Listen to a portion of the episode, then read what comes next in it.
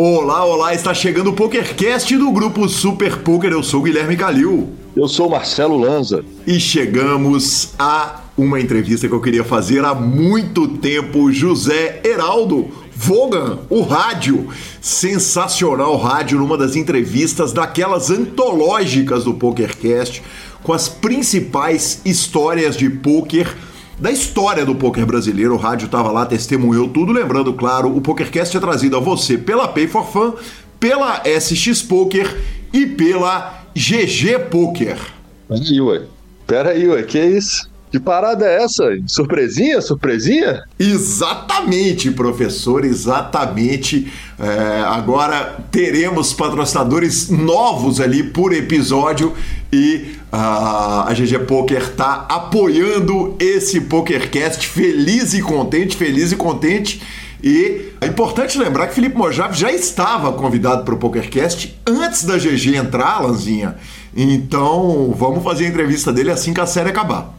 Perguntas, participações, sugestões, promoções e comentários. O nosso e-mail é pokercast.gruposuperpoker.com.br Instagram e Twitter, arroba Guicalil e arroba Lanzamaia. Nosso telefone é 31975189609 para entrar no nosso grupo do WhatsApp ou para nos mandar mensagens uh, de áudio que a gente toca aqui com muito prazer. Pensando de notícias não pode ser diferente, né? Vamos continuar a nossa cobertura da WSOP. WSOP que a brasileirada tá brilhando, professor. Claro, a gente não fala mais de todos os eventos, a gente fala ou dos eventos importantes ou do que os brasileiros estão chegando. O bom é que tem muitos eventos importantes e muito brasileiro chegando. Começamos do evento número 50 10K Pot Limit Omaha Championship. Uh, o torneio teve 731 entradas, buy-in, claro, 10 mil dólares, e o grande campeão foi o Lugarza, norte-americano de San Antonio, Texas, em heads up texano. Foi o primeiro bracelete dele. E há um ano ele terminou em décimo no 50k Poker Players Championship. E uh, ele não jogou esse ano, acabou cravando aí o bracelete no PLO. Evento número 51, mil dólares, Tag Team Low Limit Hold'em. Exatamente, Lanzinha, 1.282 entradas. Esse aí teve Brasil na retinha final. Ramon Kropmans e Jessica Serial levaram 12.190 dólares. Evento número 53, 1.500 dólares, Milionário Maker, No Limit Hold'em. Lança, 10.416 entradas, um gigante, não foi um Millionaire Maker, foi um Millionaires Makers, no plural, o Millionaire Makers. Uh, o Pavel Plessuv cravou o torneio, 1 milhão 201 mil dólares, e o Florian Ribuchon levou 1 milhão de dólares, então dois milionários aí saindo desse evento. Mas eu assinei o Poker Go, preparei para ver, aí é, é, fiz a minha, o meu esquema todo, armei para ver, porque o Vitor Coutinho estava na reta final do torneio, jogador de Salvador, e aí, primeiro, ele não passou no Poker Go, ele passou no YouTube. E segundo, ele foi eliminado logo no começo da transmissão. Tudo bem, tá válido, vai ter muita reta final de brasileiro. E o parabéns pro Vitor, levou 223 mil dólares arredondando. E belíssimo resultado aí do jogador. Evento número 54, 10 mil dólares, Horse Championship. 185 entradas, campeão, lenda do poker, Mike Gorodinski uh, levou 422 mil dólares. Segunda colocação, Alex Livingston. E terceiro colocado, Brad Rubin. Evento número 55.500 dólares, Seven Card Stud, High Low, Eight or Better. Lanza, aí tem um, um, resultado muito legal. O campeão do torneio foi o Marcin Horek, uh, levou 155 mil dólares, mas teve uma lenda do jogo brasileira na mesa final. Ele tá aqui de bandeira norte-americana, porque mora lá há muito tempo mas o Sérgio Braga ficou com a quinta colocação, levou 34.225 dólares. Eu tive com ele no Rio do Mojave e vou te falar que tive uma conversa ali com ele tranquilamente, uns 40 minutos dele contando a respeito da vida. Ele é empresário nos Estados Unidos, mas está migrando para o poker, jogando principalmente cash games, focadíssimo nos mixed games. E a sessão de bate-papo que eu tive com ele foi muito importante para mim, que tenho interesse na condição do poker nos diversos estados americanos e por onde ele acontece no mundo. E fica aí o nosso desejo de sucesso ao Sérgio Braga, lenda do poker nacional. Evento número 57, 25 mil dólares, High Roller, Pot Limit Omaha. 449 entradas, esse teve três brasileiros ITM, Lanzinha. ITM nesse torneio de 25 mil dólares interessa demais, viu? Esse teve dois brasileiros ITM e ITM no torneio de 25 mil dólares interessa demais, viu, professor? Yuri e João Simão ficaram no dinheiro, 27 e 41 colocação, para respectivos 69 mil e 50 mil dólares arredondados. Evento número 60, 1.500 dólares no limite dos 2-7 Low Ball Draw. Esse aconteceu um dia antes da nossa gravação. Eric Seidel ficou na quinta colocação dos 2-7 Single Draw, delícia total. E o grande campeão foi a lenda Jason Mercier. Jason Mercier estava sumido do poker. Aí aparece, Lanzinha. É impressionante como é que é, você pega Jason Mercier, Mike Watson, Brad Rubin, John Turner, o Pearl Jammer, e Eric Seidel, a reta final é o que a gente fala do Dust to Seven, né? Um evento com 548 entradas, é, 1.500 dólares, quer dizer, um evento acessível em termos de WSOP e só grandes nomes na reta final. Dust to Seven é demais, né? Dust to Seven é demais. O Ariel Bahia jogou esse torneio, fez até uma retinha mais longa nele. E ele falou assim: ó, tava pegando as dicas com o Kai de como que joga antes. Mas eu falar que eu gostei demais desse joguinho single draw, viu? E não tem como não gostar, né? Ele é a mais pura malandragem do jogo, né? Single draw é muito puro, sim, muito raiz, né, cara? Raiz demais mesmo. Lembrando que o Pedro Bronfman levou o bracelete quando fez mesa final Verdade. com o Yuri do 10K, 10K que tá acontecendo agora. E, Lanzinha, vou aproveitar para falar um pouquinho do que está rolando lá na WSOP hoje, porque agora é hora de citação para a Runada do Sabor. Uh, o evento número 65, 5 mil dólares, Six-Handed No Limit Hold'em, está com 48 jogadores restantes de 1.199 entradas. Na primeira colocação está Vitor Zivielewski. Olha que demais, olha que demais. Aí você olha a tabela, na segunda colocação está Pedro Garanhani, tem 48 jogadores restando no torneio. E na sexta colocação, o jogador Douglas Lopes. Então é o Brasil aí chegando em peso para essa reta final. E além disso, claro, na hora que o PokerCast sair, a gente já vai ter, você ouvinte, já vai ter os resultados pelas redes sociais do Super Poker. Mas Uh, 2.824 entradas, nove jogadores restantes. Já estamos em mesa final. Liderança para Gabriel Schroeder, 13 milhões 675 mil fichas. E temos também José Brito na sexta colocação. Então hoje pode ser um dia histórico para o Brasil na WSOP, Lanzinha. Joguei esse evento, inclusive, ontem. Joguei esse evento ontem. Era o, o 1K Turbo Bounty e eu vou te falar, parabéns pros dois, viu? O torneio é uma maluquice, torta na cara, tiro bomba e os caras jogam o jogo, viu? Porque com o negócio do bounty de 300 dólares na fichinha, cara, é, eu fiquei meio assustado. Confesso que eu demorei um pouquinho para entender, durei umas quase oito horas no torneio até. É, dei uma runada mal. Toda vez que eu ia pegar um bounty, eu perdi o flip ou coisas do tipo. Mas divertidíssimo divertidíssimo e vou te falar que fazer 13 milhões de fichas ali, chegar na, na FT Chip Leader, Gabriel tá de parabéns demais, viu? tipo com o Gabriel lá durante a minha passagem por Vegas. Uh, Lanzinha, uh, você não esperava nada diferente, né? O torneio é mil dólares super turbo, bounty. não, não, não. Eu fui sabendo, eu fui sabendo. Eu não sabia que era desse nível. Eu confesso que eu fui sabendo. Como o Breno, eu tava na dúvida se eu ia jogar um evento que tá rolando no Golden Nugget, que é um milhão de dólares garantido Mystery Bounty, que era um evento de quatro dias. E ele falou: Lanza, seguinte esse evento é de um dia só, acabou que eles colocaram a mesa final que deu muita entrada para hoje, né? O evento foi ontem. É, então é um evento seguinte: se ventar, você tem chance de terminar o dia com bracelete. Então vale a pena dar uma tentada, já que você vai jogar pouca coisa.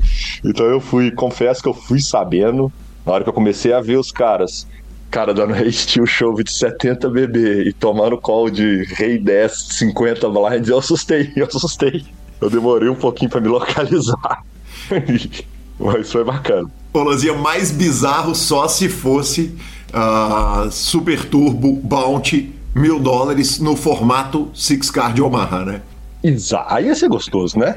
Aí a gente tinha um pouquinho mais de Ed. Aí você não tava gravando hoje, você tava preparando pra mesa final. Ia ser legal. Uh, eu fiz aquela comparação. Você quer dar uma comparação, Gui, dos eventos? Isso, eu fiz aquela comparação que a gente faz, né? Normalmente a gente chega ali pelo meio da série, eu faço uma comparação de números para a gente poder imaginar como que vai ser o main event. Uh, então peguei, fiz a comparação dividida em duas partes. Primeiro pegando os eventos grandes e depois pegando os bains menores. Olha só, o 25 mil dólares, Heads Up, teve 64 jogadores em 2022 e 64 jogadores em 2023.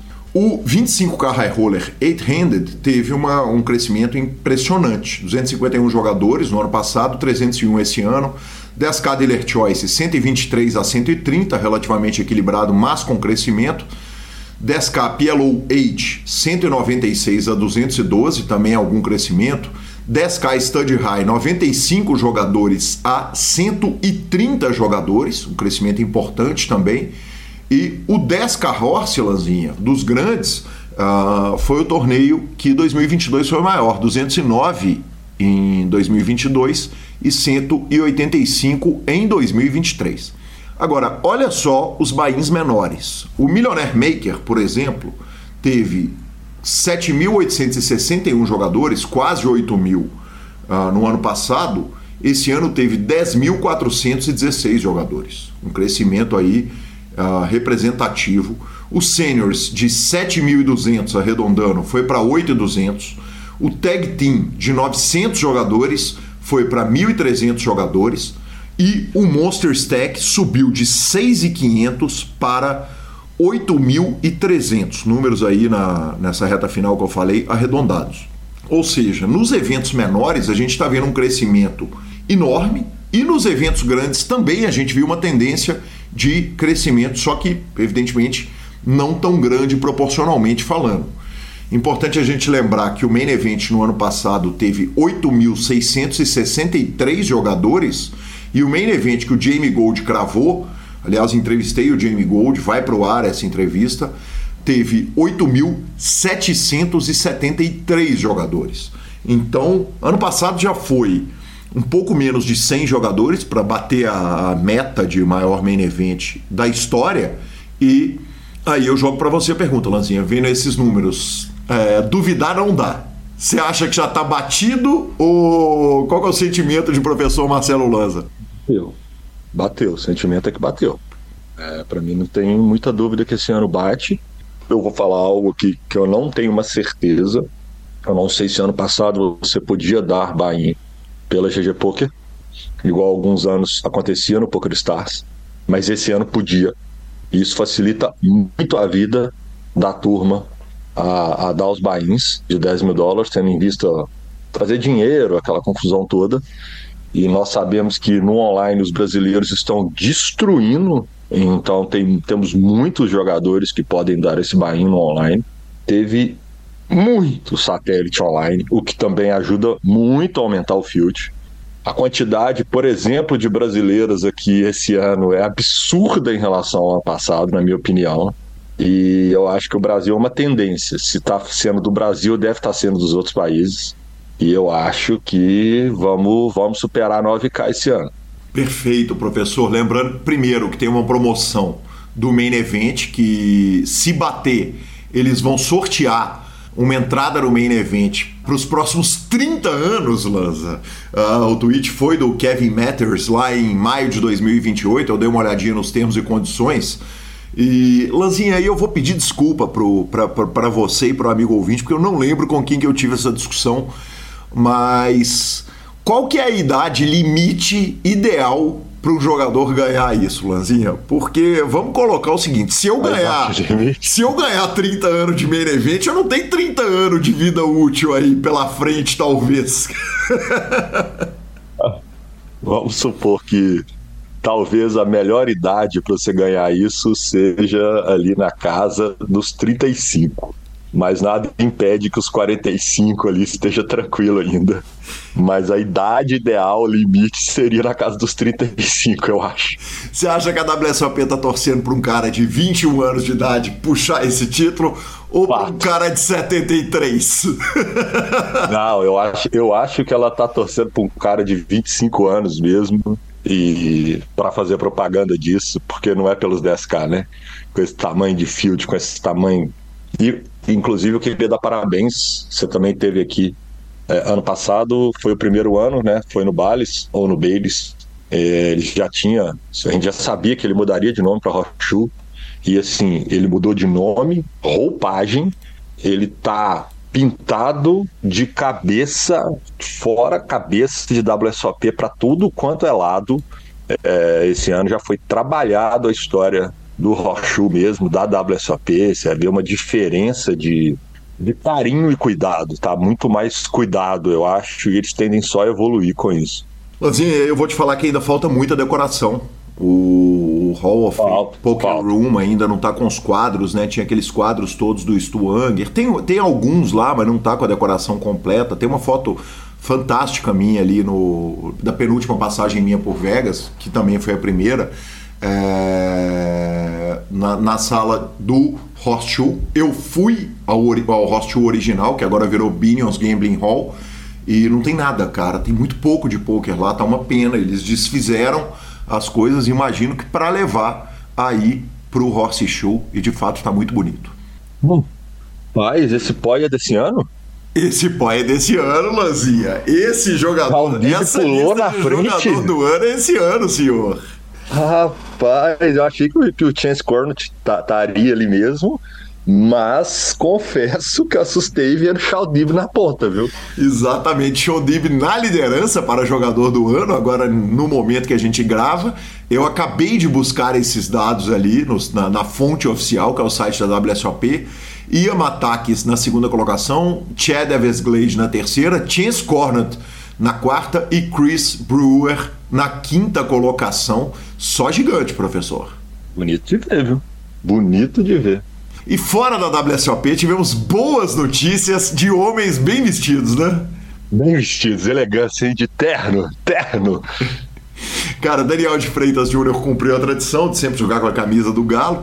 É, cravou o uh, DCPS 2023, evento número 38, o 1600 no Limit Hold'em Seniors do Vinicius. 798 entradas.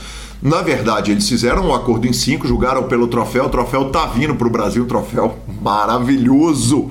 Avisa lá que o Daniel vai pagar excesso de bagagem, mas não tem dor, não, porque ele levou 100 mil dólares, viu, Lanzinha? Ele levou 100 mil dólares. Foi 100 mil dólares. E pra você ver como é que funcionam as prioridades, né? Eu tomei um comentário maravilhoso de senhora Gabriela Belisário. Na hora que ela olhou o troféu, ela falou assim: Meu Deus, como que vai levar isso pro Brasil na mala? Eu falei, ah, esse que é o problema. Eu falei, cara, esse que é o problema, ela levou o troféu na mala. Eu falei, ah, entendi. É, é, eu falei, é, o problema dela é que ela tá com muita mala. Ela, ela, sabe que ela vai ter um troféu, né, Lanzinha? Então, é, então não tem dúvida, né? O problema nosso, dos, dos mortais, é ganhar o troféu. O dela, como que vai levar. É, rapaz. Lanzinha, para nossa segunda notícia. Vamos seguindo? Vamos seguindo. Para nossa segunda notícia, saindo da WSOP, o Ali Imzirovic gravou um vídeo sobre todas as acusações que ele recebeu. Uh, foi um vídeo bem lamentável, importante dizer. Ele acusa outros jogadores de fazer multi-account. Ele assume que fez multi-account, nega o chip dumping é, nega o Ghost, no Ghost ele alega, ah, pega três torneios, três isolados e fala, ah, tal torneio meu jogador estava jogando, eu estava no estúdio do Poker Go, em tal torneio o jogador estava jogando e tem foto minha é, em tal lugar. E. Cara, eu, é, é, eu, eu achei ruim o vídeo, sabe? No final ele termina o vídeo falando que ele quer voltar pro poker, que ele precisa de uma fonte de renda. Isso piora né, a situação, porque na hora que o cara faz um vídeo falando que ele quer ser aceito na comunidade de poker, ao invés de botar os fatos todos na mesa, é, ele não ajuda, ele não se ajuda. Ele mostra que ele está fazendo aquilo pelo interesse. O Phil Galfond fez uma tuitada curiosa, falando o seguinte: comparar o que o Justin Bonomo fez há 17 anos com o que o Jake Schindler e o Ali fizeram agora é tipo comparar um avô sendo sexista nos anos 60 contra cometer um, um abuso sexual hoje. Eu achei exagerado, tá? Eu achei exagerado. Eu, eu, eu acho que o, o Phil Galfond tropeçou na alegria ali. É tão raro ele tropeçar na alegria, mas, mas nesse caso ele tropeçou. Eu acho que tá mais comparar o seguinte: alguém que rouba alguma coisa no supermercado com alguém que assalta no supermercado, sabe? Eu, eu vi outras pessoas também fazendo essa crítica, mas, mas vamos ver, vamos acompanhar para ver, mas eu não imagino que o Allen Zverev continua sendo aceito na WSOP, tá banido dos eventos da Poker Go, tá banido da grande maioria dos sites de poker e eu não vejo ele sendo perdoado pelos organizadores e pela comunidade tão cedo, lembrando que o Justin Bonomo é, fez multi-account e jogou menor de idade, lá no Party Poker, no começo da carreira dele. E o Alien Zerovic tinha. É, tem acusações contra ele. Agora o, o, o, o multi-account não é nem acusação, né? agora é confissão, mas fala-se de tip dumping, uh, de um estábulo gigante que ele tinha fazendo collusion e são dois universos muito diferentes. A compreensão que a gente tinha do poker lá na pré-história, né? É, muita gente jogou menor de idade, muita gente fez multi-accounting para ganhar bônus, aquelas paradinhas lá do Poker Strategy e tal. E, e não é passando a mão na cabeça para aliviar isso, não, mas, mas não dá para comparar até o dinheiro que rolava, né? As pessoas fizeram isso lá na pré-história para jogar em prize pools grandes, né? Pré-Black Friday, mas que os dinheiros envolvidos eram muito diferentes. O Alien Zerovic comete a infração que ele cometeu e supostamente comete as outras infra infrações que ele ainda não admitiu, num momento de pandemia que a GG Poker está explodindo, que é contra a comunidade de ultra high stakes. Então eu realmente acho que é uma comparação que não é nem razoável de ser feita. Eu acho que não é ter dois pesos e duas medidas, mas eu acho que são situações muito diferentes. Eu acho que ele mais se atrapalhou do que ele se ajudou. Se fosse para ele entrar para poder falar, ele tinha de conseguir falar o que ele fez e conseguir provar as coisas que ele não fez. Eu acho que ele deixou muita coisa no ar e eu acho que ele acabou de se enrolar mesmo. E pouco provável de, de ser aceito novamente. É, acho o vídeo até bem melancólico. Eu tentei ver ele todo e tal, mas não, não, não passou não. Não passou não. Mas ia para a última notícia. Passou não, o blefe passou não. Não passou não. E para a última notícia do nosso programa, Daniel Negreano e Doug Polk vão jogar no High Stakes Duel. Cada um vai colocar 100 mil dólares para essa disputa. A data ainda não está anunciada, vai ser depois da WSOP. E é importante avisar o seguinte: que os dois já se enfrentaram há três anos e o Daniel Negrano perdeu 1,2 milhões de dólares. Uh, eles jogaram 25 mil mãos nos limites 200, 400. O Daniel Negrano, inclusive, foi muito franco a respeito da, da vantagem que o Doug Polk tinha. E agora esse formato favorece muito para o Daniel Negrano, né? Porque é um formato torneio, né? um formato sit and go. Então, certamente, o aumento de blinds, quer dizer, o, o, o, o formato que ele é feito para televisão, ele favorece ao jogador menos qualificado.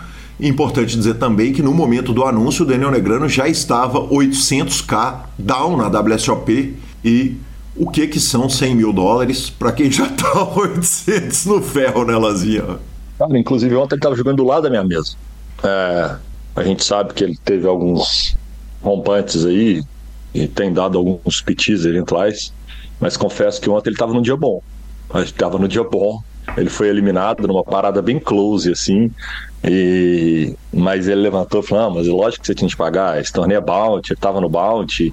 E aí, na hora que ele levantou, e, e isso acontece com ele com uma frequência absurda. Assim, ele levantou e tinham duas mesas até o, o corredor, né? E tipo, oito pessoas levantaram da mesa para tirar foto. O cara acaba de ser eliminado. E, e ele parou, sorriu, tirou as fotos com todo mundo e depois ele caminhou.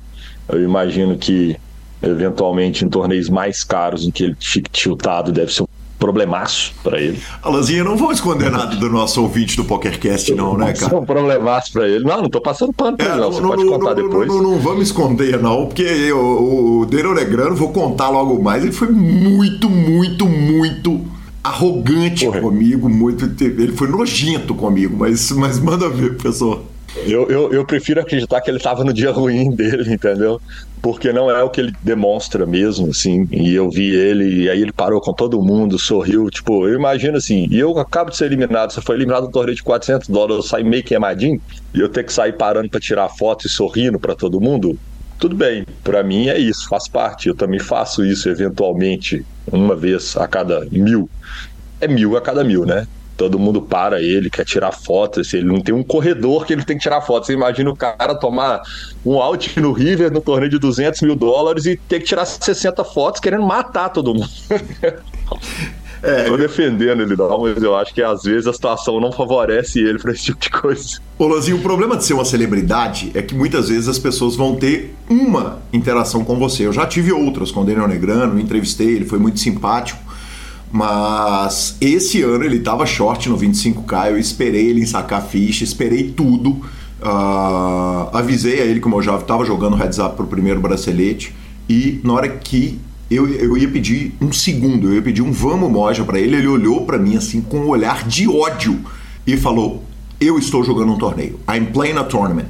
Com, cara, eu, eu nunca recebi um olhar de tanto ódio na minha vida. Tá? E, de, de novo, é, cara, é um momento, né, um recorte do, do, do jogador. Ele tava short stack, sim, mas, mas enfim, é, os tilts dele não são só com a turma dele, não. Com a gente também às vezes acontece, viu, Lazinha? Ah, eu, eu, a experiência que eu tive com ele foi, se eu não me engano, LAPT ou BSLP, que ele autografou um livro para mim, o livro está guardado lá em casa, muito simpático, sorridente e tudo mais. Então, eu prefiro, prefiro achar que, que ele estava no mau dia. Ele tem tido poucos, pouco mais de maus dias, a mais perdendo 800k.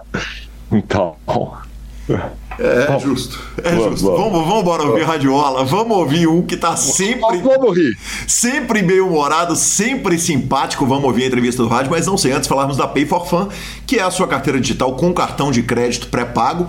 Uh, se você entrou na Pay pelo PokerCast e não pelo link, nos avise. Mas se você for criar sua conta, entre pelo link. A Pay for Fun é magnífica, sensacional. É a forma mais fácil de você mandar dinheiro para tudo quanto é site e depositar, sacar, enfim, atendimento 24 horas numa empresa credenciada pelo sistema bancário brasileiro e ficamos com a palavra de Rodrigo Garrido. É isso aí, Gui. Então, a Pay é uma carteira eletrônica que qualquer jogador, qualquer pessoa que utilize os sites de poker e os sites de aposta, ele pode centralizar esse valor ali, ou seja, ele não precisa ficar com o dinheiro preso em um site. Ele simplesmente saca para o cartão, depois manda do cartão para outro site e tem a vantagem que dentro dessa carteira eletrônica ele consegue transferir para um amigo. Ele manda para quem ele quiser esse valor e o amigo deposita depois também para o site que ele quiser. Fica muito fácil você transacionar essa, essa ficha entre os sites e entre as pessoas. E agora sim, vamos ouvir o Radiola. E com grande satisfação recebo aqui meu amigo José Heraldo Voan Júnior. Como que se pronuncia isso, meu querido rádio? Muito bem-vindo. Fala, Gui. É José Heraldo Volgan Júnior. Volgan, perfeito. Steve Ray Volgan. Maravilhoso, maravilhoso. Muito bem-vindo ao Radiola, uma entrevista. Há muito tempo a gente estava devendo para os nossos ouvintes. É uma honra te ter aqui no PokerCast. Pô, Gui, a honra é minha, né? Você, você, sabe que eu sou ouvinte, além de ser seu amigo pessoal, eu sou ouvinte do programa, vivo comentando e gosto muito. E vai ser um prazer bater esse papo com você. Adiola, eu ia começar com a tradicional pergunta de quem era o rádio antes do poker, mas minutos antes da nossa entrevista eu recebi uma mensagem de áudio simplesmente magnífica e eu não posso não compartilhar isso com o amigo ouvinte, a amigo ouvinte. Então eu já peço a licença para colocar antes de tudo, primeiro o áudio da Carol, que é você conhecendo ela, e, e daí a gente dá sequência à entrevista, pode ser? Pode ser. Oi, Gui, tudo bem? Tô passando para te contar uma pérola. Eu, quando comecei a namorar o rádio, conheci ele numa balada, eu tinha 18 anos, tá? E a primeira vez que a gente foi sair essa pós-balada aí, ele passou para me buscar em casa, né, pra gente fazer faculdade. Falou assim: vou te levar num lugar muito legal. Falei: ótimo, né? Vamos. Peguei, entrei no carro, fomos um lugar muito legal. E aí ele parou, super perto da minha casa, só que ele parou em frente a um bingo, aqueles bingos gigantes, sabe? Na época a gente morava em Petrópolis, no estado do Rio. E aí um lugar super legal era o bingo. Meu primeiro encontro com rádio. O bonito me levou num bingo. Pensa uma pessoa que entrou no bingo numa terça-feira e conhecia todo mundo. Quando eu digo todo mundo, são todos os idosos do bingo. Que coisa maravilhosa, rádio. Obrigado, Carol. Começar com a participação é demais, mas esse áudio nos diz muito a respeito de quem é José Heraldo Rádio. Quer dizer, um homem casado, um homem médico, que nós vamos falar disso, mas antes de tudo, um homem do jogo, radiola, que sensacional. Quem que era o rádio antes do pôquer? Que é isso aí, que tipo assim, a história da Carol é muito simples, né, cara? É, isso aí é 2005, eu já tô jogando pôquer com a galera com o pessoal, ainda não estou formado, eu formaria no final do ano, e começa a sair com a Carol, né, cara? E aí você tem que testar, vai que a liga dá zero. Não pode deixar passar, entendeu? Então logo no começo você tem que ver se regula ou não. bingo, né? Mas as pessoas não acreditam, mas tem técnica, tá? É, bingo é pura técnica. Bem, que, vamos dizer que não. Que ousadia do senhor falar que bingo é técnica. Uh, me conta um negócio. Isso. Eu posso te provar isso. Olha, deixa eu te falar, a audiência nacional e mundial do PokerCast quer saber onde está a técnica do bingo. Cara, é simples. Todo dia, às 7 horas da noite, quando ia começar o bingo, tinha um garantido de 3 mil reais, se não me engano, 2 mil reais. E a cartela custava 5. E eles vendiam, por exemplo, sei lá, 300 cartelas, 200 cartelas, e não batia o garantido, certo? Então eu ia lá, comprava 20% das cartelas? E não gastava 20% do prêmio. Então, por exemplo, 20% das cartelas vendia 300 cartelas a, a, a, a 5 pratas. Quanto dá isso? 1.500. Eu ia lá e comprava 20%. Então, pelo menos 1 em 5 eu vou ganhar. Eu tô pagando 20% dos, dos 1.500, não 2.000. Eu tô errado. Tem técnica ou não tem técnica? Tem técnica, o homem é malandro de bingo, pelo amor de Deus. A gente já passou, já passaram aqui pelo PokerCast uh, profissional de maquininha de pegar bicho, profissional de tudo quanto é coisa que existe na Terra, mas de bingo, parabéns, o senhor é o primeiro depois de mais de cinco anos de PokerCast. É, alguma coisa tem que saber fazer, né? Não tem jeito. Então, se, se no poker tá difícil de se virar, vamos no bingo, né? Ô, Radiola, forramos no primeiro dia ou, ou só o primeiro forramos, dia que virou casamento, que é uma bela forrada, né? forramos, no, forramos no, primeiro, no primeiro dia, fomos no primeiro dia, acertamos logo a, a, a cartela cheia no, no, no garantido, falei, ah, aqui tem futuro. que maravilhoso. Me conta quem que era o menino rádio antes de ser o, o jogador de pôquer e o médico rádio. Cara, eu não, não sei muito bem é, separar de onde começou minha relação com o poker, de onde começou minha vida, né? Porque é, quando eu tinha seis ou sete anos, eu aprendi a jogar truco. Então, meu pai me ensinou a jogar truco com seis, sete anos, eu jogava truco com os, com os meus tios, com os meus primos mais velhos e, e jogava.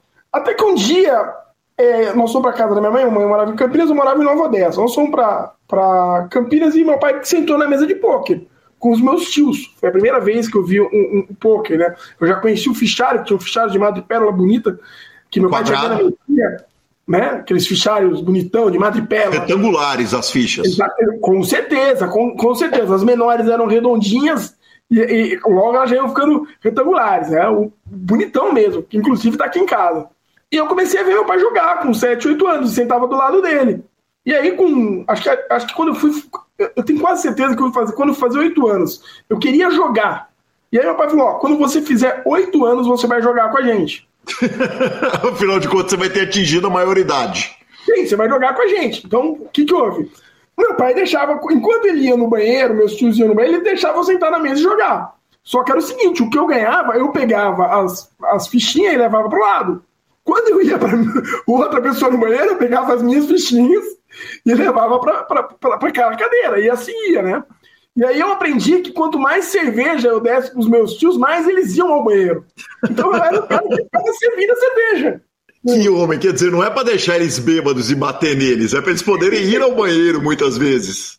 É, a, a, primeiro eu tinha que conseguir sentar no jogo. É aquela história do Dolly Bolso com um menino de, de 8 anos. Primeiro eu tenho que sentar no jogo. Aí depois a gente resolve o problema.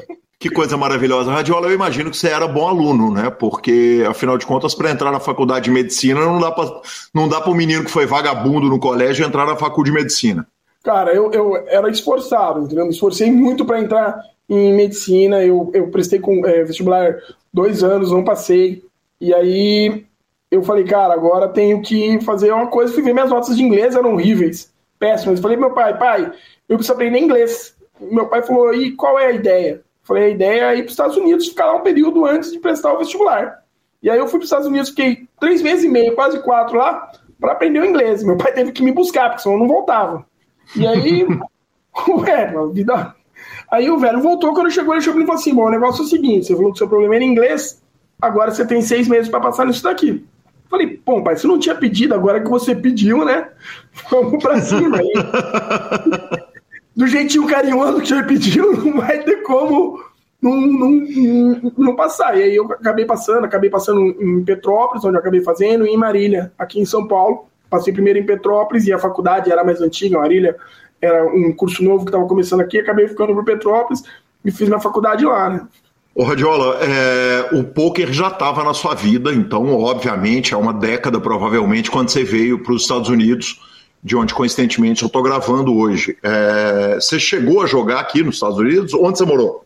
Eu morei na Califórnia, em Fresno, né? Eu não cheguei a jogar poker nos Estados Unidos, né? Mas eu cheguei aí para Vegas três vezes. Então, eu conheço, eu, sou, eu conheço Stardust, eu conheço os cassinos antigos, eu cheguei a, a, a conhecer. Entendeu? Quando fui pela primeira vez em 2006 para jogar poker, o Aladdin ainda estava aberto. O Aladdin é onde hoje é o Planet Hollywood.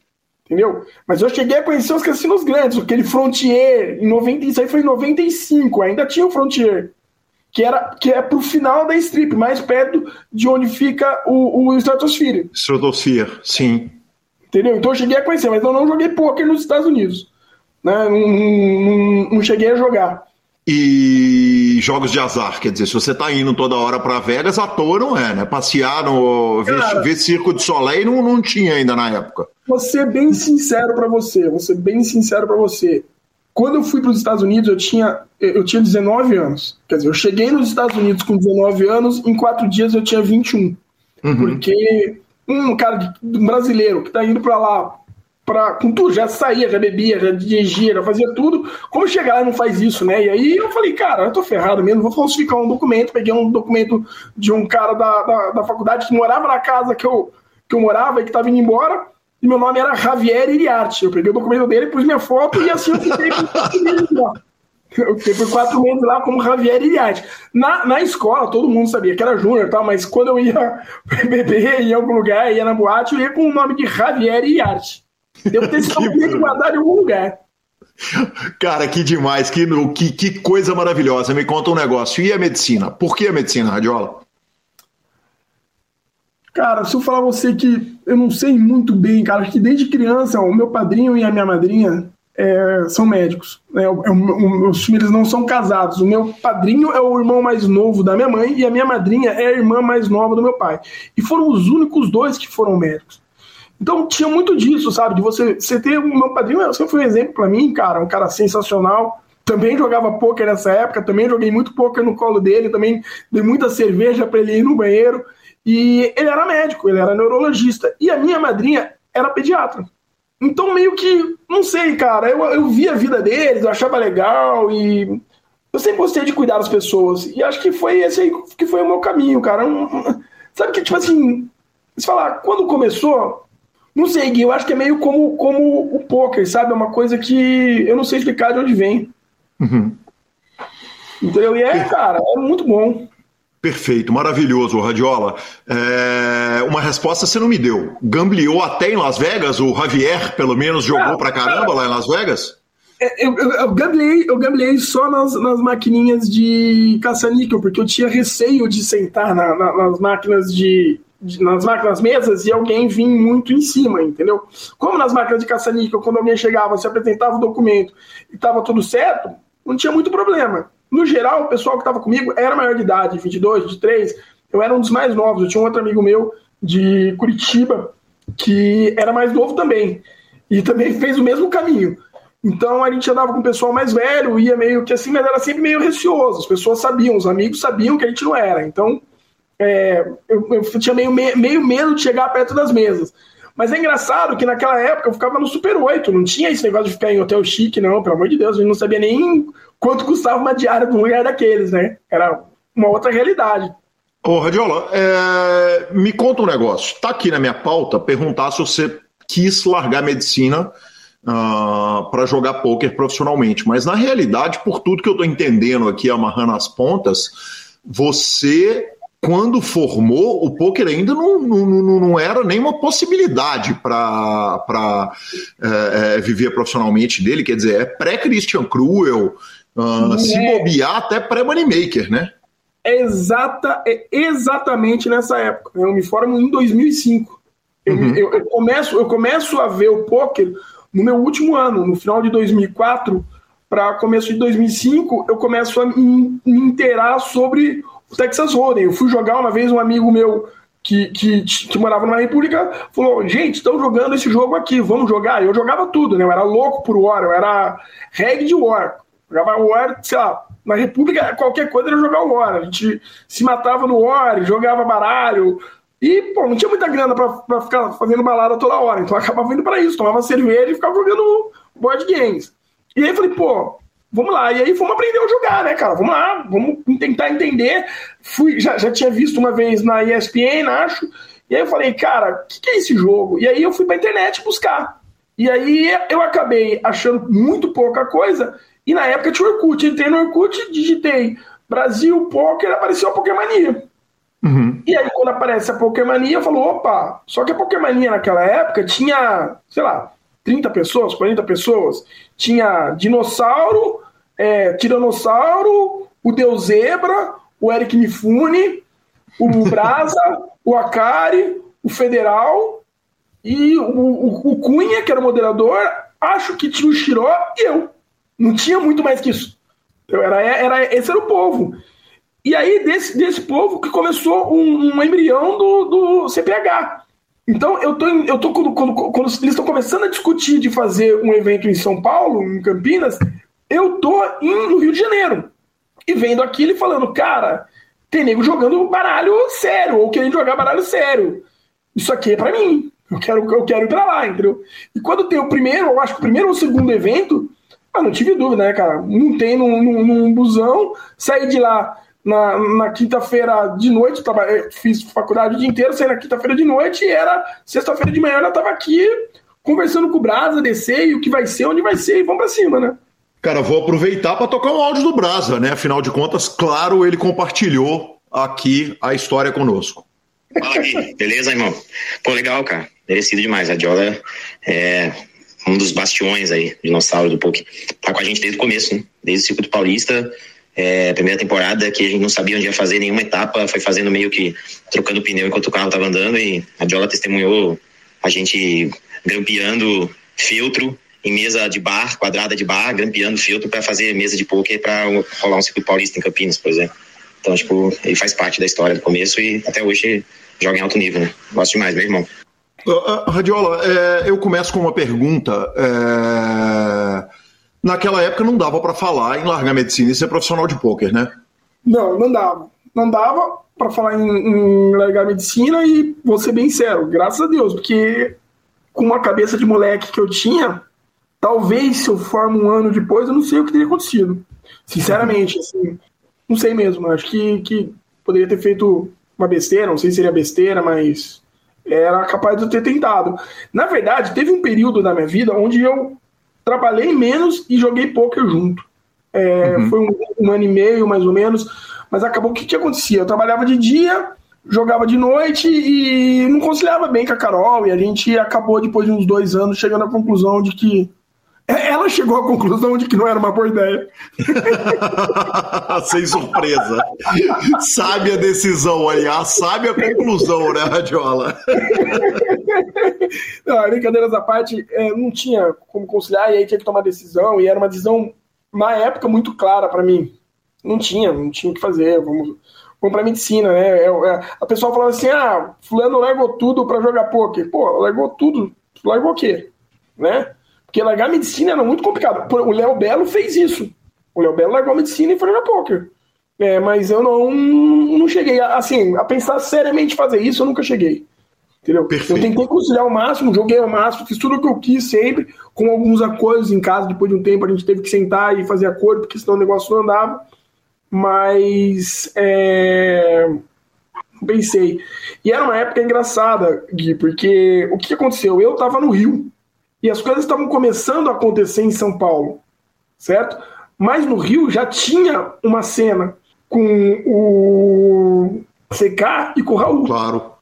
Que a gente sabia por causa da revista VIP, mas ninguém conhecia, não conhecia eles, né? Não tinha essa, essa interação.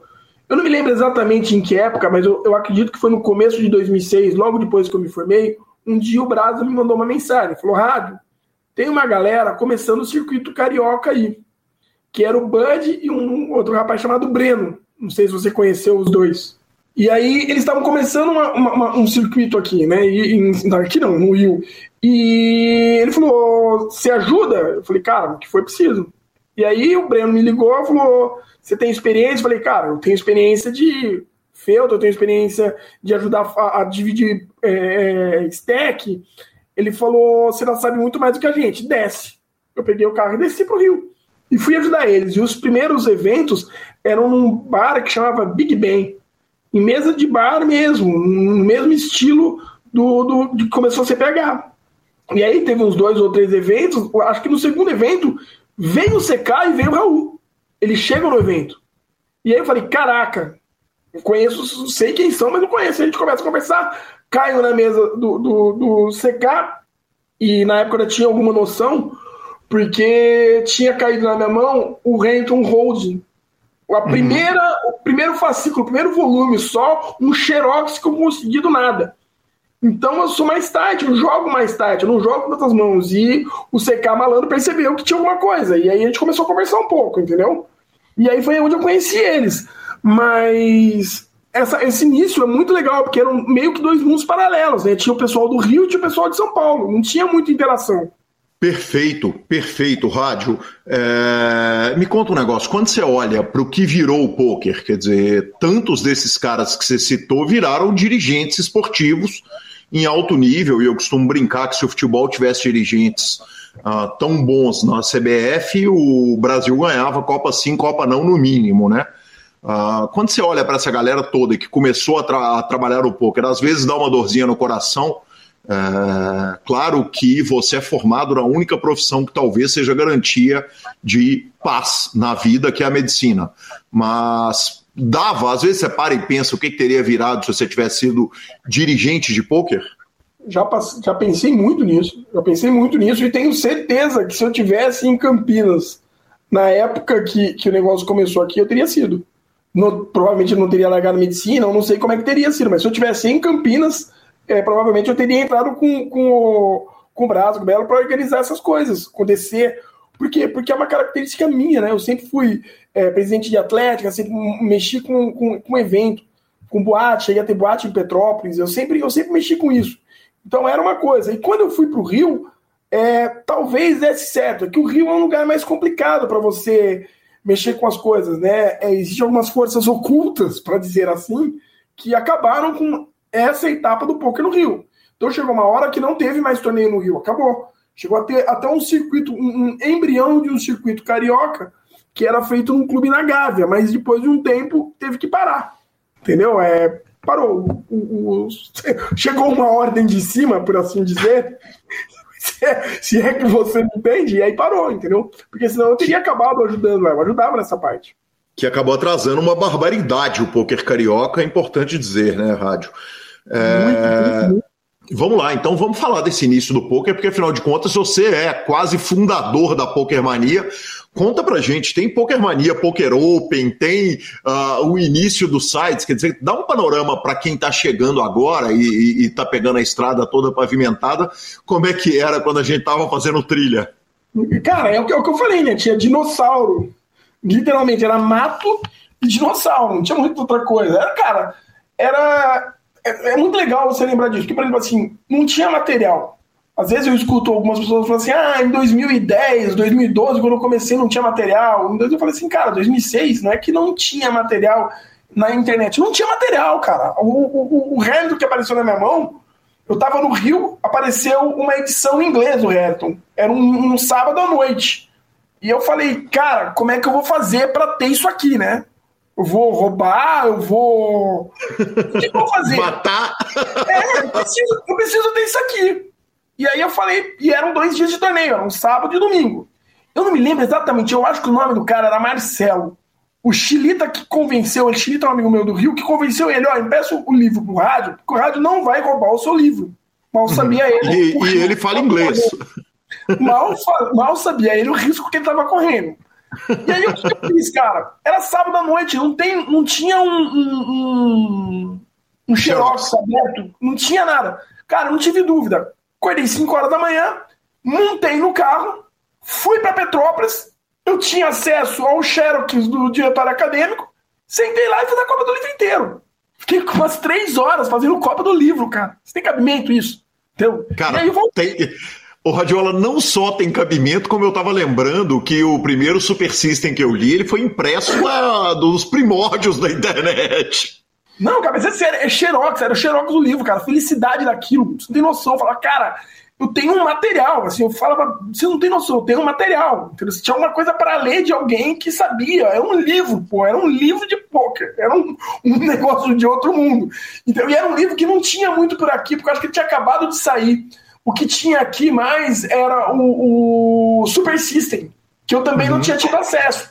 Mas eu tinha, eu tinha, visto algumas fotos, algumas coisas, era mais ou menos por aí, entendeu? Que a gente, que a gente se, se, se, dirigia. Eu sei que o, que o Brasa e o Belo tinham, mas eu não tinha acesso a esses livros, entendeu? Então quando apareceu o primeiro na minha mão, eu falei, cara, fazer uma cópia disso aqui, custe o que custar. E eu fiz a cópia, eu fiz a cópia do livro. Se eu mexer na casa da minha mãe, provavelmente tá lá. De vez em quando eu vou lá, acho os negócios da, do Arco da Velha. E é uma cópia dele, o Xerox dele, cara. Foi assim que, que o negócio mudou um pouco no, no, no que a gente via, né? E Mas, usando a pampa o material do Clube do Poker, do Christian Cruel e do Raul? Cara, isso eu te contar que eu não era um cara que usava a pampa o material. Também eu acho que esse material é um pouco mais para frente. Eu acho que esse material ele sai mais pro, pro, pro, pro meio, pro fim de 2006. Eu não me lembro de, de, de, usar isso. Eu me lembro desse livro. Eu me lembro do Xerox desse livro ficar na minha mão. Mas aí a gente não tinha muito muito contato com eles. Eu acho que ainda não, eu, eu precisava perguntar para eles exatamente quando começou, mas não era uma coisa que o pessoal de São Paulo tinha acesso. Por exemplo, é, Brasa, Akari, Omar, Mifune, eles não, não, tinham acesso a isso. Ainda eu, eu posso estar errado, mas eu não acredito que, que nenhum tipo, porque não era uma coisa que se discutia muito dentro do início da, da, da Pokermania. Radiola, e qual que era o conteúdo que se discutia na Pokermania no Orkut? Cara, era tudo. É, era uma mão, o cara punha uma mão, é, é, é tirava foto da mão, não tinha history ainda, no começo, depois começou a ter, mandava e discutia. E aí vamos quebrar a cabeça, né? Vamos, vamos discutir. Os caras eram muito mais históricos do que eu, era da falinha, eu era da, da bagunça, mas prestava atenção e, e ia pegando alguma coisa, né? Uma outra coisa que tinha era muito Skype, cara. Ficava muito no Skype. Tinha um, tinha um Skype que funcionava o dia inteiro, que era Robigol, é, Brasa, Léo Belo, DC, Zebra, Omar, Mifune, Teves. Esse era um, um, um, um Skype que tava o tempo inteiro, que era o Skype que tava o tempo inteiro é, rodando. Bruno Presente, e era, cara, era poker o tempo inteiro. Entendeu? De manhã, eu chegava, depois que eu, que eu, que eu me formei e eu fui trabalhar, eu acabei ficando um período, um ano no Rio. Eu trabalhava de manhã, quando era 4 horas da tarde eu voltava, eu trabalhava de manhã, entrava às 8, saía às 4, eu voltava às 4 horas da tarde, assim, chegava, tomava um banho, a primeira coisa que eu fazia era ir buscar com os caras. Entendeu? E a Carol e aí, surtando, querendo te matar facadas ou não?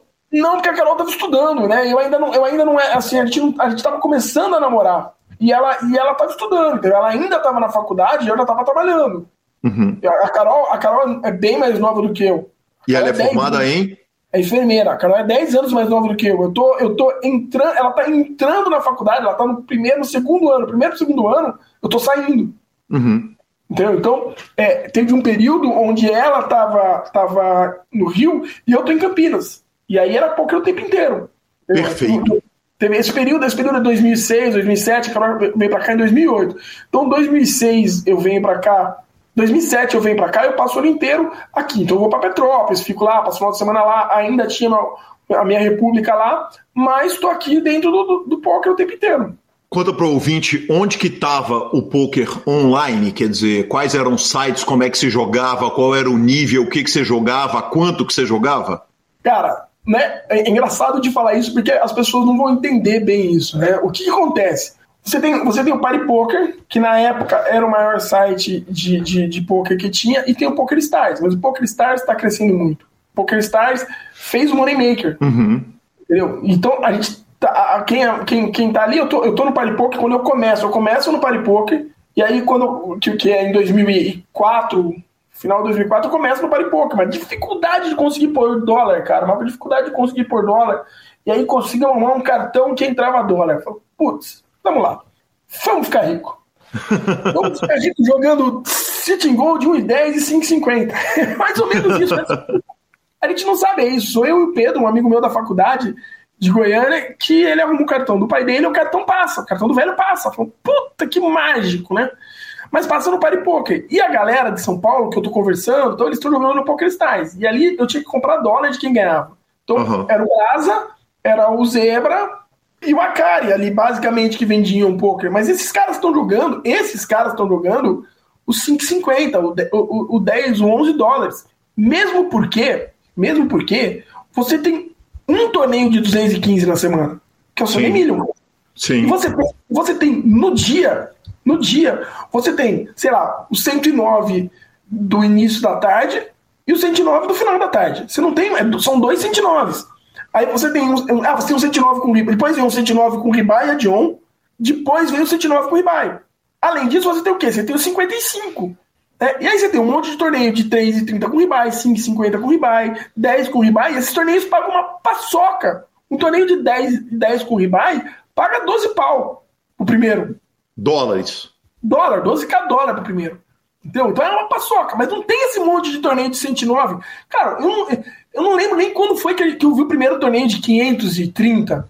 Acho que foi um Sunny Million especial que os caras fizeram. É legal buscar isso. Eu não sei quem, quem deve ter isso muito bem. Deve ter o pessoal, o pessoal que tem acesso, o Serginho, do PokerStar, deve ter essas informações. Mas eu lembro perfeitamente que em 2006 você tem satélite, você tem torneio de 1 e 10, você não tem torneio menor que 1 e 10. Você tem torneio de 1 e 10 de 45 pessoas. E mesa única só tem de 5,50 para cima. Você não tem torneio de 1 e 10 de, de, de nove pessoas. Isso não existe no, no PokerStars. Interrompo rapidamente para falar da GG Poker. A GG Poker é a patrocinadora da WSOP e, claro, você está vendo a cobertura do Grupo Super Poker toda pintada de GG Poker, então siga a GG Poker nas redes sociais e jogue no gigante. Vamos que vamos. É lá que, inclusive, você pode ganhar vagas para o main event da WSOP. Voltamos para José Heraldo Rádio. Radiola, é, e Best Poker, Everest, quer dizer, esses sites que, que eram efetivamente menores, por exemplo, pelo menos do que o Party Poker? Eu joguei muito no, 8, no 888. No uhum. 888 foi um lugar onde eu joguei muito, muito, muito, muito. Mesmo porque eu cheguei até a ser patrocinado pelo 888. Era eu, o Carlos do do Rio e o Rodolfo Lacerda ganhava 250 dólares por mês para os caras para fazer conteúdo de, de, de poker para eles. Durante um ano e meio ou dois. E esse dinheiro era pago dentro do 888. E aí a gente jogava lá com mais tranquilidade, né? Recebia essa grana. No resto, o Everest eu joguei muito pouco, não joguei muito Everest.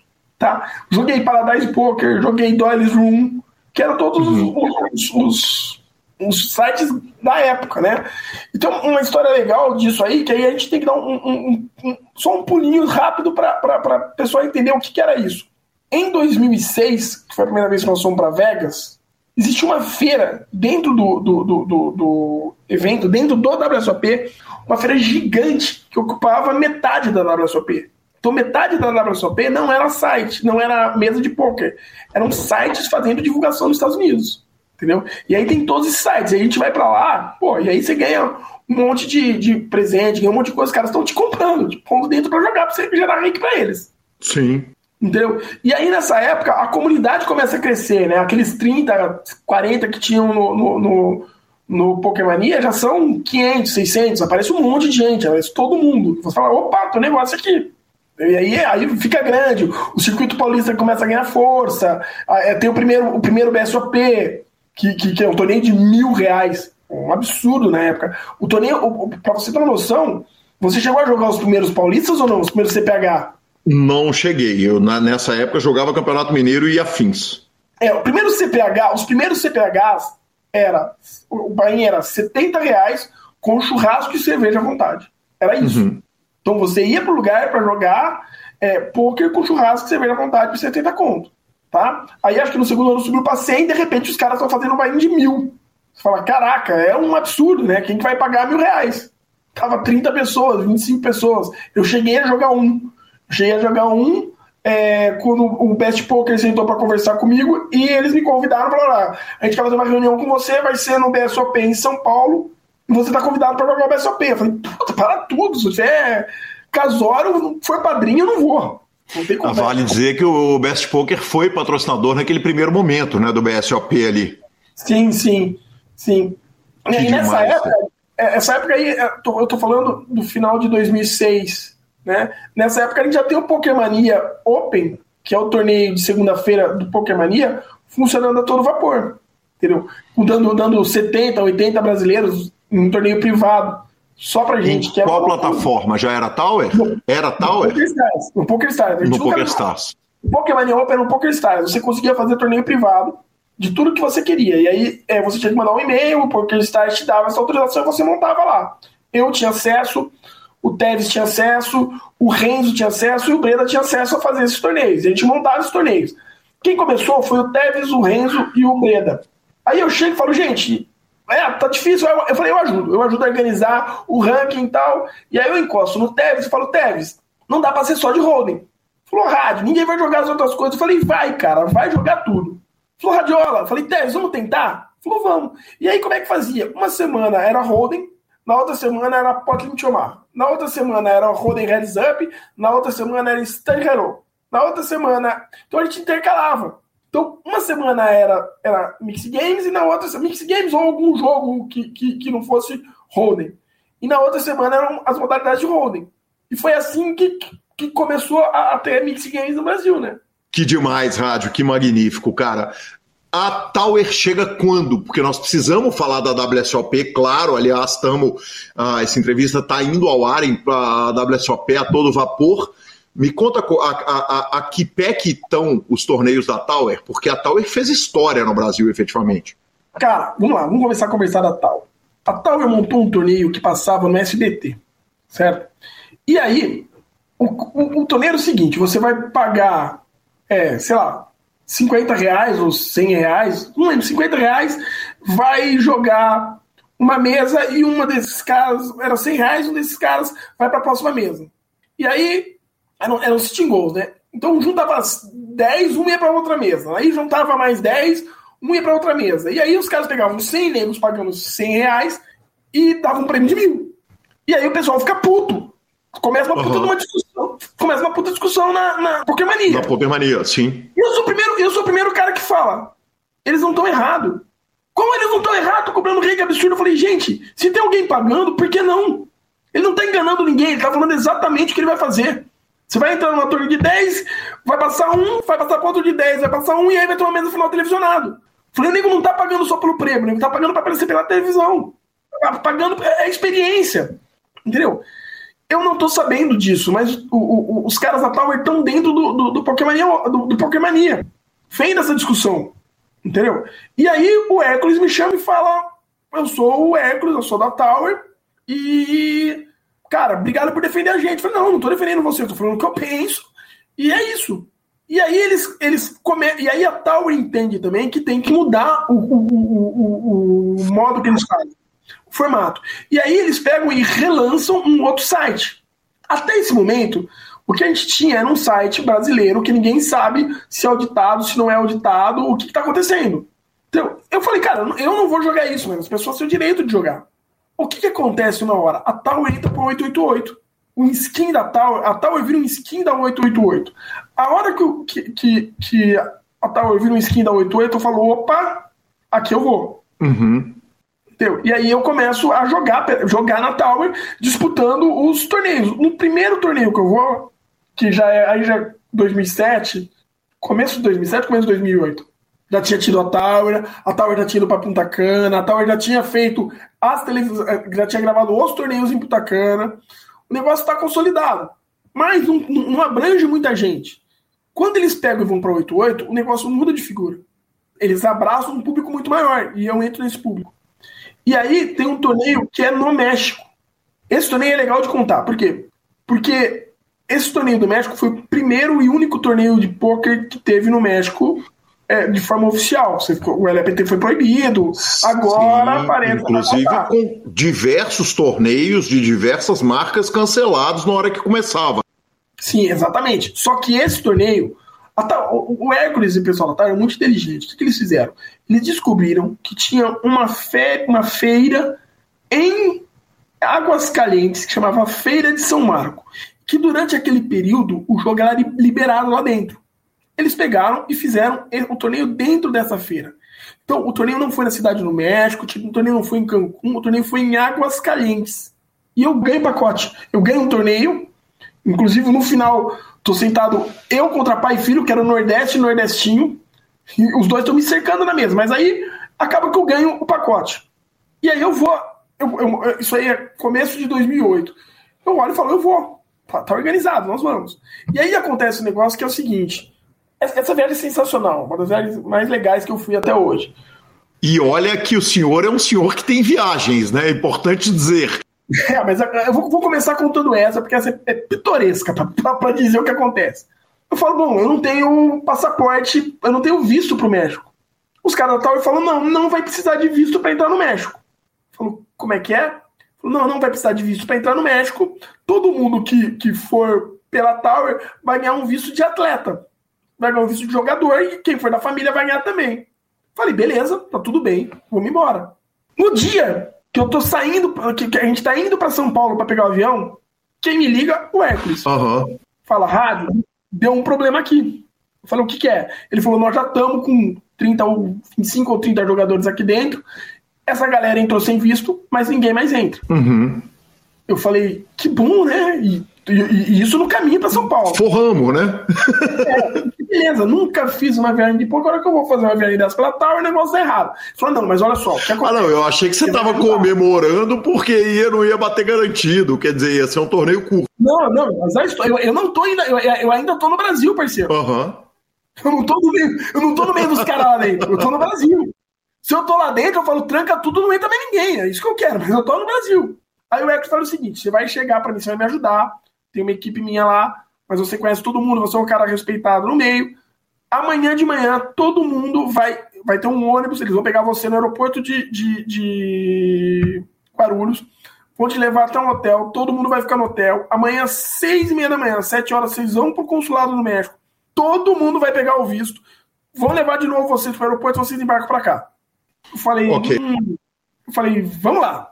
Cara, fomos pro hotel, ficamos no hotel à noite comecei a conversar, não conhecia muita gente, comecei a conhecer o pessoal que estava lá, que não eram os jogadores regulares, os jogadores regulares tinham ido antes para fazer vídeo, tipo Cherokee, é, Issas, é, é, Nordeste, o pessoal que era da Tower tinha ido antes para fazer vídeo, fazer as coisas lá. Esse foi o pessoal que entrou mesmo sem, sem ter visto. O resto ficou para trás. No, no, outro dia, 4 horas da tarde, pegamos um avião e fomos para o México. Chegamos na cidade do México, na cidade do México, para Águas Calientes. Nesse meio caminho eu conheço dois caras. Um é um médico, que chama Empada, e o outro é um outro rapaz que chamava Mutum. As mulheres se conheceram, a gente ficou amigo e tal. Quando vai começar o torneio, a gente chega e fala assim: vamos cavalar um negocinho aí? Eles falam. Eu falei, vamos, tô dentro. E aí eu cavalo 10% cada um. Um dá 10% pro outro, do resultado que tiver. Uhum. Quer dizer, tava todo mundo abrindo mão ali de 20%. 20%. Pros... 20%. Uhum. Vamos pro torneio, eu não entro nem em Money. Mutum fica em terceiro, empada crava a parada. Que sonho, que conta do senhor. Moral da história. Moral da história. Pinga 5.500, 6 mil dólares na minha conta. Em, di em, dinheiro na minha mão. Uhum. E eles levam 60 mil os dois juntos. Só que tem um detalhe. Essa grana é recebida em peso, não em dólar. Você sabe o que, que são 60 mil dólares em peso?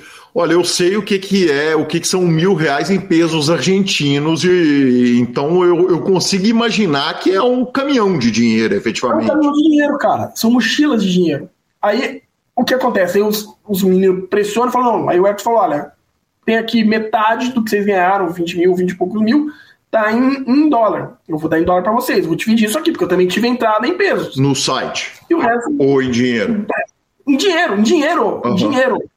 Money, uma, uma, uma, em cima da outra. Ou melhor, uma dentro da outra mochila, porque era mochila de dinheiro.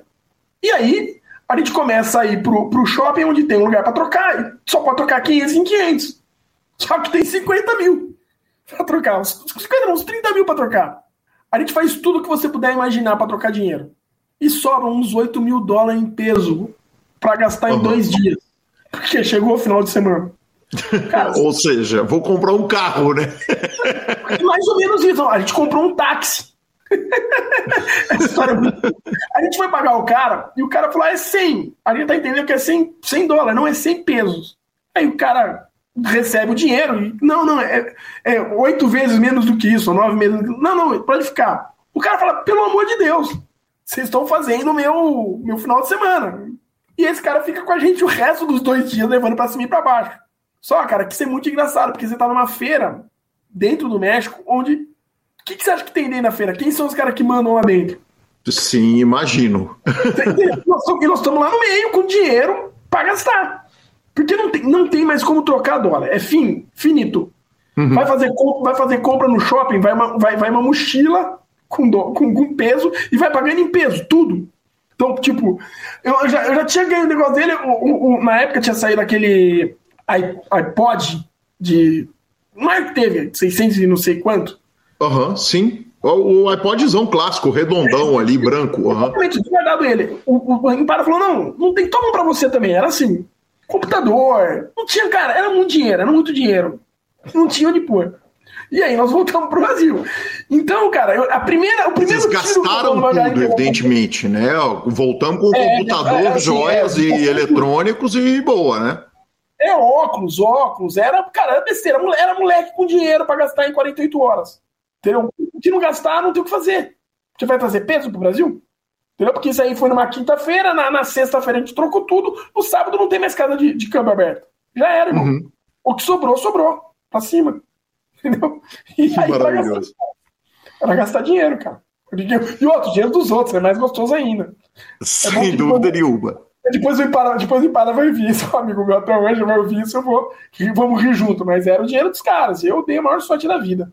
Que maravilhoso. Radiola, me conta um negócio. É, você é o cara, junto com a Karen, que foi em todas as WSOPs, na verdade, você acabou perdendo uma por causa da pandemia de Covid, né? Mas, mas fora essa, você foi em basicamente todas as WSOPs. Eu fui em todas as WSOPs desde 2006. Eu só não fui na do, na do, do, a do 2021, que foi aquela que foi em novembro, porque não dava para ficar 30 dias esperando para entrar, né?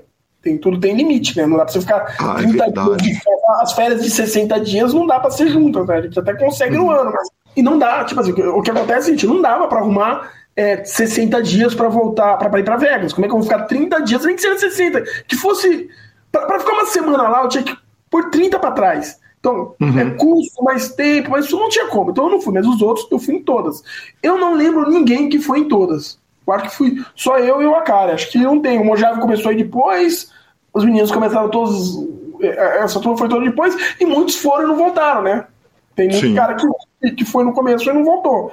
Então fui só eu mesmo, desde 2006, naquela primeira trupe maravilhosa que foi para Vegas, eu acho que eu fui o único que tô indo. E esse ano eu ainda vou, acho que acho que eu encerro meu, meu, meu minha maratona por aqui, mas vamos ver. Uh, Radiola, uh, quem tava? Quem era a primeira trupe de 2006? Cara, quem era a primeira trupe de 2006? A primeira trupe de 2006 era. Vamos lá. Eu dividi quarto com a Kari. Então era eu, a Karen, aí tinha Juju, Maisano, Vitão, Zebra, Federal, o Cunha, que era o moderador da Pokémania Pistola, o Brasa, Léo Belo, Maridu, Vicenzo Camilote, Michel Elal, Omar, Mifune e Pistola. Eu posso ter esquecido alguém. Eu posso ter esquecido Porra, que, aliás, parabéns pela memória, senhor. Como é que era? É, vamos fazer reta, vamos jogar, dá para jogar, quer dizer, o dólar não era 5 para 1, mas Cara, tem, tem muita história boa dessa época. Porque o que acontece? Foi todo mundo e ficou todo mundo no mesmo, no mesmo hotel. Ficou todo mundo no Tuscany, que é um hotel pequeno que tem ali na Flamingo. E é um hotel lateral, não é um hotel central. É um hotel que fica para trás do, do para trás do Flamengo, para trás do Paris. Tá todo mundo ali. Um hotel, é um hotel pequeno, mas é um hotel legal. Mas nada de strip, né? Ali, as 10 nos andando de bar do sol de morrer. Então era todo mundo lá.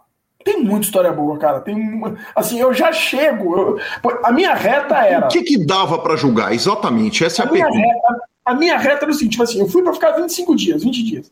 200 dólares por dia é o que eu tenho pra gastar.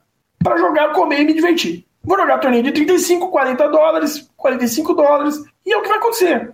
E aí eu tinha um plano. Eu vou jogar o torneio, mas eu não vou perder dinheiro. Por quê? Porque se eu perder, eu vou ter bebido. Enquanto eu estiver jogando, eu vou beber. E aí eu já chego, eu chego lá no primeiro dia, o Akari não tá no hotel, eu não tenho como entrar no hotel. Eu deixo as minhas malas no hotel e tá começando um torneio de 35 dólares, ou de 30 dólares do, do, do lugar, um que você pode entrar à vontade. Da WSOP ou, ou dos Não, não, não. paralelos? Dentro do Tuscany. No, no Tuscany. Ah. Os caras não estão. Eu chego umas 4 horas da tarde e tá, já tá todo mundo lá uns dois ou três dias.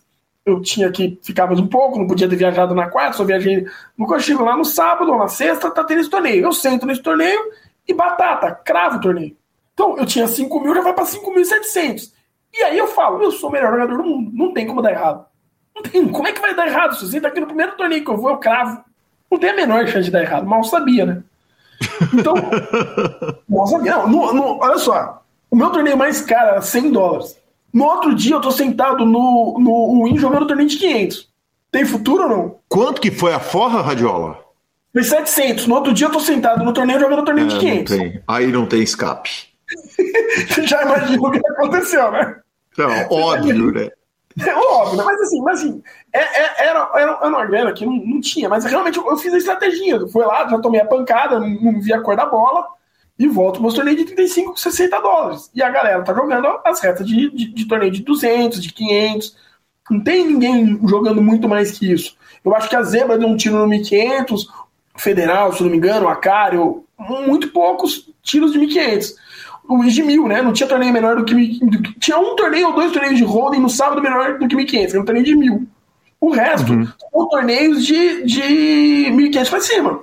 Em resumo, vocês vinham, vocês iam para a WSOP para jogar os eventos paralelos. Eu não joguei, eu não fui pra jogar o main event, eu fui jogar evento paralelo. Mas a galera foi Aham. pra jogar. Mas eu digo pra- paralelo, paralelo off WSOP. para- eu fui pra jogar paralelo off WSOP. O restante Aham. também, foi pra jogar torneio de 500 dólares. E pra jogar um ou outro torneio valendo bracelete, tá? E pra jogar o main event. Os caras queriam correr atrás do main event. Então eles, eles, eles iam jogar os satélites de 500 dólares, o satélite de 1000 dólares.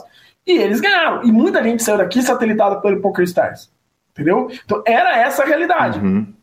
Era isso que era, era essa a realidade na época. Tem uma história muito legal. O que, que aconteceu? Uns, uns 15 dias que nós estamos lá, a, a a galera vai apertando a grana, né? E não tinha muito torneio, é, é, é, muita gente jogando torneio caro. Pega e fala assim: vamos fazer o seguinte: senta lá, tem 15 negros. Essa galera que eu, que eu, eu sei que tinham 15 pessoas. Nós vamos fazer o seguinte: nós vamos sentar todo mundo, cada um vai pôr 100 dólares. Quem ganhar, quem ficar em primeiro, pega a grana e vai jogar o torneio de mil do Belagem, que era um torneio que dava uma forra monstra, dava, sei lá, 75, 80 mil pro primeiro. Quem pegar em segundo vai jogar o torneio de 500 do Win. E metade do que ganhar é do cara que jogou. A outra metade divide pelos 15. Pelos 14 que Uhum. sobraram. Fechou? Fechou. Tamo lá com o fichário. O, o, o Brasa tinha comprado um monte de fichário para trazer pro Brasil, arruma um fichário. Vamos para aquelas mesas que tem em volta da piscina. Senta, faz duas mesas, uma de sete, uma de oito, dá as cartas, dá as fichas Cinco minutos chega, sei lá, dez policiais. O Aham. que, que vocês estão fazendo aqui? Mas estamos jogando poker. Não, não pode. Como não pode jogar poker em Vegas? Você só pode jogar poker em Vegas se tiver um croupier do cassino em mesa do cassino. Isso aqui vocês estão fazendo é ilegal. Uhum. Qual? O que, que a gente faz? Não tem a menor dúvida. Exatamente. Qual, qual é a dúvida que isso vai acontecer? Aham. Pega e vai pro quarto. Pega e vai pro quarto. Algumas bebidas, vai pro quarto e senta lá. Primeiro lugar, a Kari. Segundo lugar, Omar. No outro dia de manhã, Omar vai pro Win, a Kari vai pro, vai pro Belágio, né? A galera já tava meio ruim de grana. Vamos lá. Dá uma, umas coisas, o Omar acho que não entrou no dinheiro, caiu e chegou no, no, no- no quarto. Nessa hora, nessa hora, a gente tá vendo 9 horas da noite, 10 horas da noite, alguém vai pro, pro Belágio e manda uma- uma- uma- um recado. Na época não tinha telefone nada, o que tinha era o Nextel. Manda um recado no Nextel. O Akari entrou na mesa final. Bicho, é um avisando o outro. Não, é um avisando o outro. Não, é um avisando o outro. Gente, o Akari entrou na mesa final. Cara, eu vou pra lá, eu não sei como eu saí do Tusk e cheguei lá, mas assim, eu acho que eu nem desliguei o Nextel, eu tava lá dentro. Nós chamamos, eu chego lá, estão em sete, seis ou sete jogadores. E os caras estão sentando discutindo um deal. E o Akari tá com muita ficha, cara. O Akari tá montado nas fichas. Eu acho que ele é o chip leader da parada. Eu falo, nossa senhora. Eu olho no prêmio lá, começa 75, 60, 50. Eu falei, Jesus. Forramos, né? Aí os caras começam a discutir, bicho. Tem um narigudo que me vira e fala: Não, eu não posso fazer o deal. O meu bank não deixou fazer o deal. Você imagina, 10 caras duros Rezando, orando. olhando pro moleque e falando: Vou matar esse cara. Esse cara tá tirando dinheiro de dentro da minha carteira. E o cara meteu a mão na minha carteira, acabou de tirar mil conto, dois mil contos. Sei lá o que esse cara tá tirando do meu carteira, tá tirando meu dinheiro. Dá três mãos, o cara cai. Os caras pegam e fazem um acordo. A cara acho que põe, sei lá, 48 pau no bolso, 50 pau no bolso. Só que o Akari não fica como primeiro do negócio, ele fica como quinto. Então a grana vem limpa, porque ele recebe por fora, não paga o imposto. Entendeu? Fez o acordo, isso é muito comum. Fez o acordo, se você procurar lá, você vai achar isso aí. Fez o, o, o, o- acordo e pegou. Mas ele ganhou uma paçoca. E aí cada um recebe mais 2 mil dólares de volta. Eu tinha ido com 5, devia ter mil, vou ter 3 mil. Fiquei rico de novo. Uhum. Porque já tava, já, tava, já tava chegando na linha vermelha. Entendeu? Já tava tendo que pensar em pôr a mão no cartão, né? Aham. Então, cara, é, é- é animal. Essa história, é- essa história é legal demais, cara. Então todo mundo aí, puta, vamos beber. E aí tem. Você conhece a história do finge que? Não. A história é a seguinte: você ganha 30 mil num, num torneio de pôquer. Você finge que ganhou 25 mil, pega 5 mil e vai pra roleta. Uhum. Todo mundo fez o finge que. Então, ganhou 2 mil, finge que ganhou 1.500, tira 500. Aí foi todo mundo pra roleta no finge que. No finge que, no belagem. Você imagina a bagunça que não é isso, com dinheiro que não existia duas horas antes. Que maravilha, cara. E, e a roleta, o projeto natural, quer dizer, foi todo mundo pro buraco? Cara, quem, quem, quem ficou até o final foi pro buraco, mas quem tá sem dinheiro corre, corre antes, né? A hora que o negócio ficou um pouquinho melhor, eu falei, ah, deixa eu tirar, vou, vou, vou, comer um sandubim ali que é mais fácil pra mim. Porque os caras não param, cara. Ô, Rádio, uma pergunta relevante. Qual era o nível técnico desses caras? Claro que você está falando de gente que está no game até hoje, jogando em altíssimo nível. O próprio Mifune, que depois de anos desaparecido, reapareceu no circuito. Mas, em comparação, o nível técnico dos brasileiros com os americanos, como é que nós estamos? Cara, nós estamos, assim, nós temos de, tem de tudo, né? Tem o, o rádio que é médico e que tá lá fazendo bagunça, tem o, o- o Michel Elau, que, que morava em- em- nos Estados Unidos e tinha acabado de ser o cara que tinha ganho o ranking Super Poker, então ele era o brasileiro que tinha mais resultado online naquele ano. Entendeu? Ele foi, o Michel Elau foi o cara que teve mais resultado online, ele ganhou um ranking Super Poker. Você tem o Akari, você tem o Brasa, você tem o próprio Omar e o Mifune que jogaram o ano anterior já, eles já, tá, já tinham ido para Vegas no ano anterior. Esses caras têm experiência, entendeu? E você tem aí, sei lá, o Juju que tá fazendo bagunça comigo, você tem o Vitão que tá numa época do caralho. O Vitão, na- naquela época, tinha, tinha acabado de sair na, na- na capa da revista, pô. Então você tem jogador bom. Eu não sei se é o mesmo nível, provavelmente longe de ser o mesmo nível dos gringos, mas tem jogador bom ali, entendeu? Tem, tem cara que tem. Tem, Z- o, o Zebra, o Zebra é um fenômeno. O Zebra é um fenômeno, cara.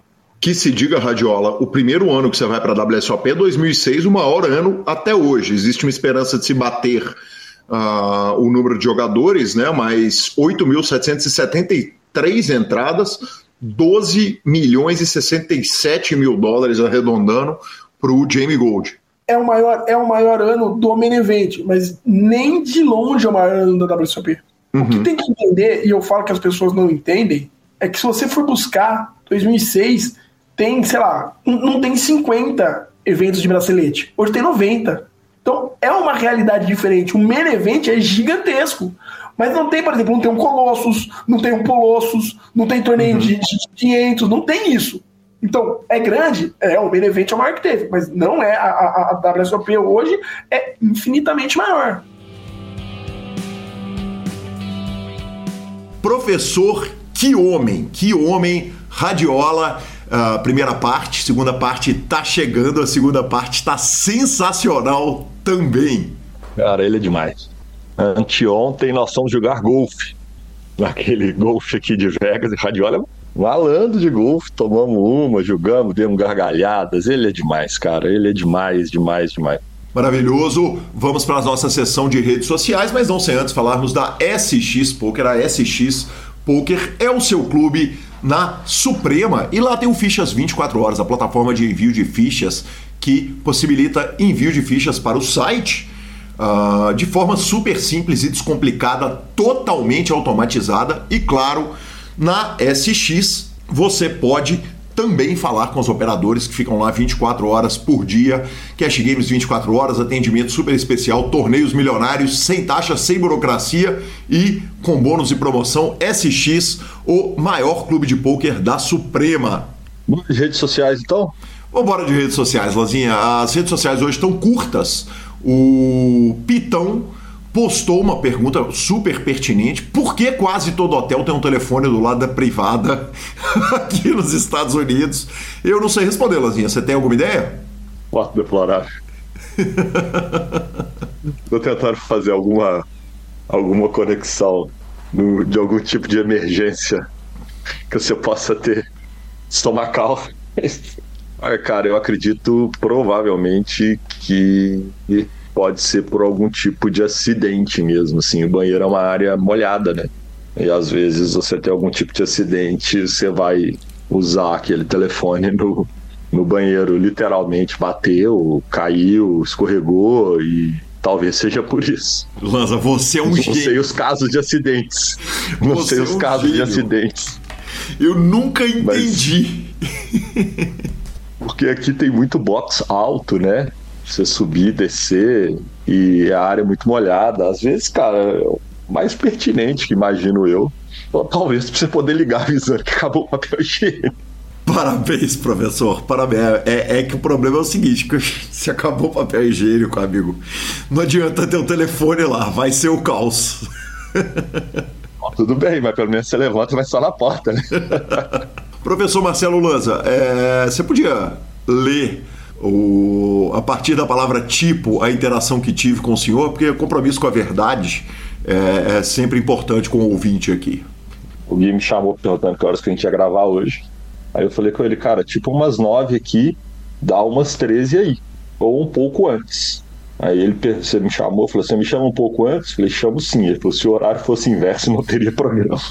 Compromisso com a verdade, professor. Gravar 9 horas da manhã, a gente até já fez, né, cara? Mas Parabéns, viu, professor? Ah, mas é porque eu tô acordando às sete. Que homem, meu Deus. Porque eu tô trabalhando, né? A SX tá rodando e tudo mais, então sete horas dá dando onze daí, aí eu fico online até mais ou menos uma hora da tarde, e pouco, que dá cinco horas da tarde, vou acompanhando a empresa ao longo do dia, e aí não tem como. Tô acordando às sete mesmo e tem dia que eu acordo seis e meia, o cara marca uma reunião dez e meia lá, é seis e meia aqui. Tem que acordar, faz parte. Que fenômeno. É... Finalização? Finalização, superpoker.com.br, tudo sobre poker no Brasil e no mundo, é mais que poker, é super poker na aba de clubes, a guia de clubes, onde jogar a agenda diária de torneios. No YouTube, as transmissões ao vivo dos maiores torneios do mundo, análises técnicas, programas de humor e entrevistas icônicas. Miblisca.com, cobertura mão a mão de torneios pelo Brasil e pelo mundo. Na Twitch do Grupo Super Poker, o trabalho do querido Alan e um monte de transmissões. Aliás, eu vou ter muita transmissão pela frente, fiquem de olho. Dica cultural. Lanzinha, eu tô sem dica, cara. Eu vou te falar que eu trabalhei. Ah, não! Eu tenho uma dica cultural muito boa. É... Phil Galfond, cara. O canal dele no YouTube, claro que precisa entender inglês ou colocar aquela legenda auto gerada ali, mas o canal dele no YouTube e no Instagram, cara, são dicas de ouro de poker, então fica aí a minha recomendação. Boa. Dá uma regulada aí, dá uma citada aí na Gabi em mim pra dar uma regulada na conta. Por favor, senhor. Vamos, Lanza! Vamos, Gabriela! Pega aquela continha reguladíssima! Vamos ganhar, vamos buscar tudo! Ontem teve o Ladies, Gabi infelizmente caiu no final do dia. Inclusive a Tiffany Michelle repostou ela ontem. A Gabi ganhou uma mão dela no all-in, que a Gabi tava shortinha. Ela falou assim: Cara, eu perdi, mas eu não consigo ficar com raiva dessa menina, que é uma graça e tal, uma parada assim. E eu joguei o tubo e hoje a gente vai jogar o Colossão da Massa, que deve explodir daquele jeito, né? Deve explodir. O Colosso hoje tá já prometendo. Já tá ou vai esperar horas de fila, professor? Não, fizemos ontem já com lugar na mesa. As fichas estão indo para a mesa, então tá, tá bem tranquilo. Maravilhoso. Bem tranquilo, a gente vai chegar a sentar. Arroba Gui Caleu e arroba Lanzamaia são os nossos Instagrams e Twitters. Lembrando que o PokerCast é trazido a você pela Pay for Fun, pela SX Poker e pela GG Poker. Estamos no Spotify, Deezer, YouTube, Amazon Music e Podcast Players. A edição é do magnífico Rodolfo Vidal. Um grande abraço a todos e até a próxima semana. Valeu!